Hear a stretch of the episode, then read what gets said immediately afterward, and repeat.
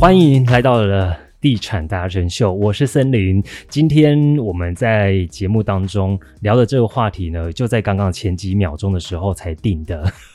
这个话题其实跟你我切身，尤其在最近的这一阵子当中，我们开始深刻感受到疫情对我们的威胁跟影响，还有我们的生活居住。从这方面来探讨的话，你可能会觉得啊很生硬，但是其实不会，因为这东西就是在你我都会遇到的问题。尤其如果你是住大楼的话，未来。我要怎样去挑选一栋适合我的宜居住宅？现在的宜居住宅，很多人都会想说，外面硬体设备看得到的宜居阳台啦，然后很宽，然后很广，然后可以让你种一些绿色植栽。难道这样就好了吗？这个东西呢，在对于现在的疫情来讲，之后我们有没有办法让自己住得更好？所以我们在。这一集当中，我们邀请到这一位，他也是我的大前辈。这一位自己介绍好了。哎，大家好，我是 Manson，今天要来跟我们聊聊这一个话题。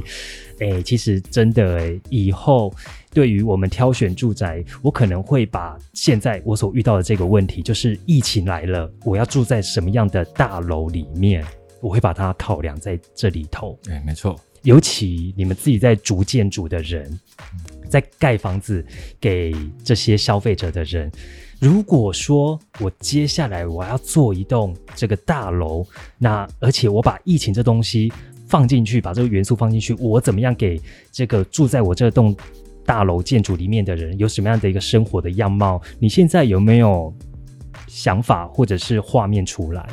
嗯，其实我们就是啊。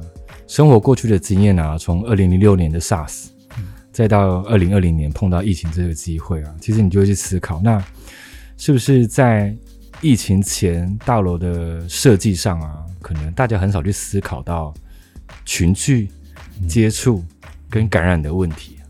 哎，很特别。对，九二一我们都会思考要耐震，对，然后要用什么钢构，然后要用这个什么什么建材的。对耶，为什么疫情没有人这么去为它而思考？对，其实应该说，呃，SARS 之后到啊疫情这段期间，其实坊间开始有很多的建材啊，大家慢慢去关注到防疫这件事情，好比是有些像排水的吸气阀等等的，避免说病菌串流的问题哦。但是其实我们也没想过说，疫情这一次是来的全球性这么的严重啦。所以，其实我觉得，首先第一个是说，我们可以去思考离生活最近的一件事情，叫做外送，对，对不对？嗯，Uber、Panda，哎，这个礼拜有谁没点过吗？其实说在这边可以跟大家分享的是说，其实呃，大部分的朋友应该大家都是住大楼，那大楼我们都会有所谓的管理室，会帮我们做一些维安啊，收发宅配包裹，然后做环境清洁。但是你思考一下。我们现在的生活的网购的频繁度跟外送的频繁度，是不是是可能二零一九年的可能是几倍之多？是，所以这件事情你就会发现，说我管理室的储藏量哦够不够？还有呢，我的外送员，因为刚好现在是疫情这个环境嘛，嗯，我是不是就会思考到，哎，他拿进来安不安全？嗯。对，所以从这件事情其实可以简单思考，未来的大楼的公社，一楼也好，它在这边应该会有很多的营运的策略，嗯，要去做动线上的调整啊，嗯，对，所以我觉得虽然它是一个感染性的疫情，但是其实未来我们生活应该会对此影响非常非常的深远哦。可是你这么一讲，如果大楼一百多户就好了，嗯，每个人。在这段期间都订一样东西好了，不论大小。对对。所以我管理是难不成要变成是仓储吗？所以其实这个在于啊，我觉得应该是在建筑规划的思考策略上，是不是有把这件事情放进去？因为其实我们在做房地产这么长的经验呢，其实我我简单分成两种形态，一种就是说我们大概看的房子可能是投资型的。好，那可能它相对的价格跟品牌力是有所差异。嗯，那大部分大家自己住的啊，因为想要买有品牌的建商嘛，对啊，好的 location。嗯，那相对来讲的话，势必他们的房子通常盖的时间也比较长。嗯，那是不是可回应到说，在设计规划上是不是弄的时间比别人多了一些？嗯，那所以这件事情可以谈到说，如果我的房子其实啊，这个建设公司品牌啊，它蛮期待是说都是以自住为主的客群。嗯哼，那相对来讲的话，其实我觉得那个切入点就不再是谈增值，嗯，或者是谈未来性，而是谈两者都有的一种可能性，嗯。所以刚回到这个目，回到这个呃未来大楼生活的样貌啊，其中我谈到一件事情叫接触嘛，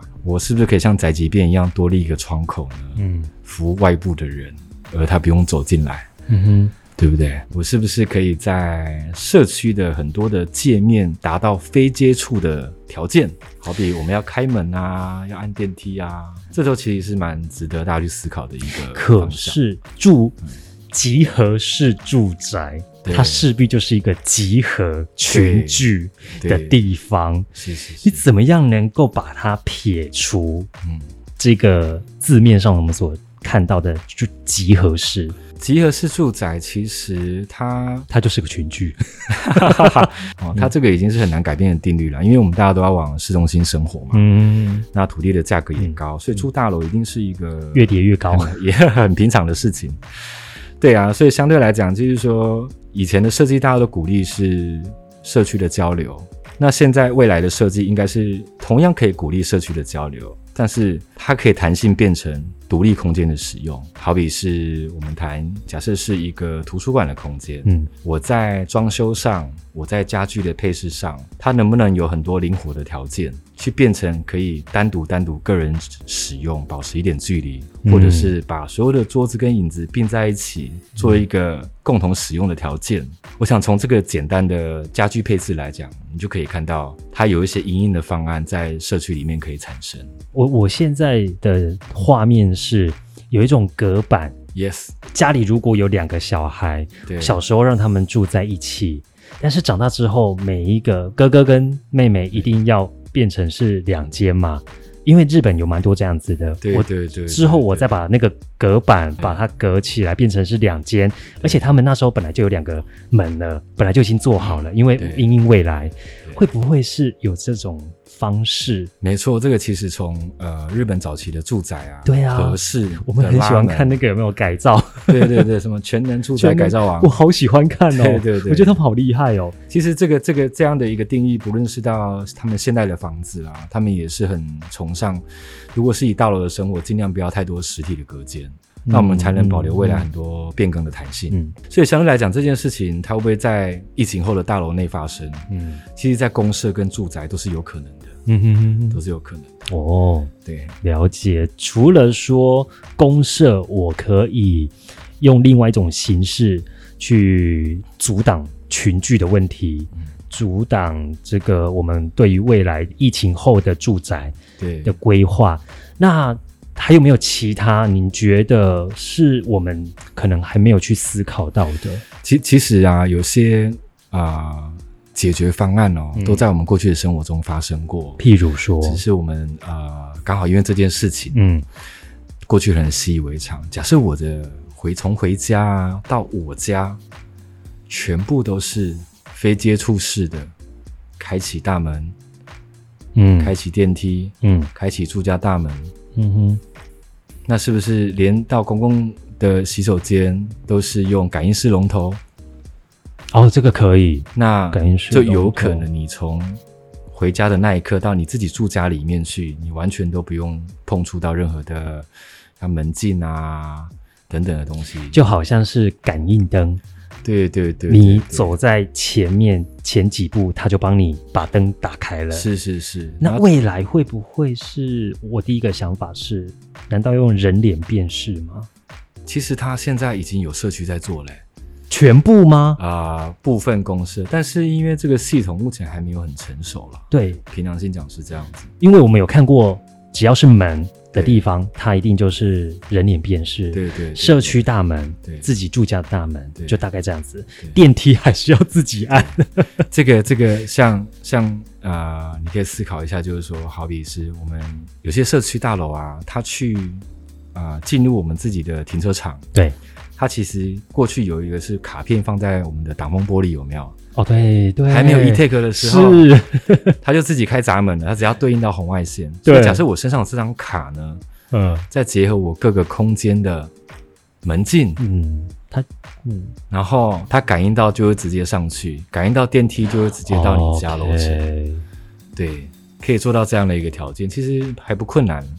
但是现阶段来讲，嗯，啊、未来有可能会朝这个方向去做一个一个规划跟设计。可是卡片毕竟它还是要随身携带。嗯所以，所以我刚刚有跟森林分享说，它它是用红外线感应的方式，哦它不需要去接触刷，你只要放在身上，可能是你一两公尺的距离，嗯嗯嗯，它就会有所反应。那跟 e tag 有点像。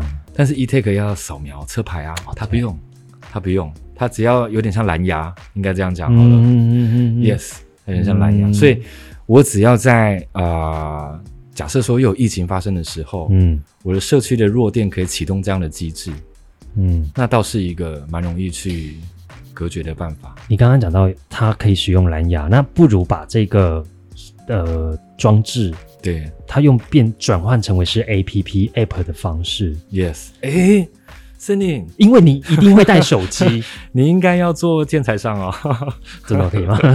我们可以加入一下，因为你一定会带手。机啊，你手机一定会带。哎，对，你也讲的蛮有道理的。是啊，对就像就像是我们去搭高铁好了，现在不是只要有个 QR code，、你就可以扫一下就可以进去了。，对对对，对是啊，你因为你手机一定会带。对对对，所以我觉得台湾的 IT 产业其实工程师都还蛮强的。嗯那势必这一个部分还是会从建材产业的那一端去做延伸，嗯所以未来应该会是一个比较比较嗯一个趋势的发展方向。因为你在软硬体上面都要升级了。对对对对，嗯，所以这个嗯蛮有可能会发生的，我有可能会信。发生的。嗯对，所以其实从最简单的，我们从呃外送、宅配到住家内，其实有很多很多，其实都可以再去做一个升级的一个条件啊。嗯像我自己家里，我最近开始在思考，为什么当初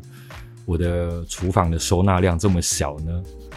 嗯，对不对？因为我们开始要囤 囤囤粮食的时候，发现好像不太够放哦。冰箱够大吗？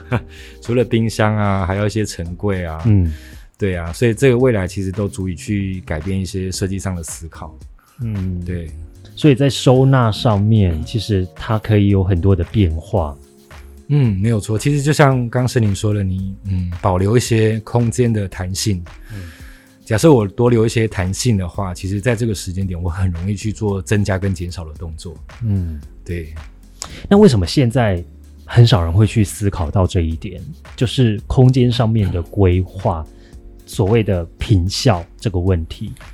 嗯，我觉得有时候痛点真的是你刚好环境逼得你不得不去做一些改变，嗯，就好像小时候被老师打了之后，才发现原来这么痛，要好好念书，可能是这种感觉。嗯，没有受到威胁，完全都不是威胁。没有错，没有错。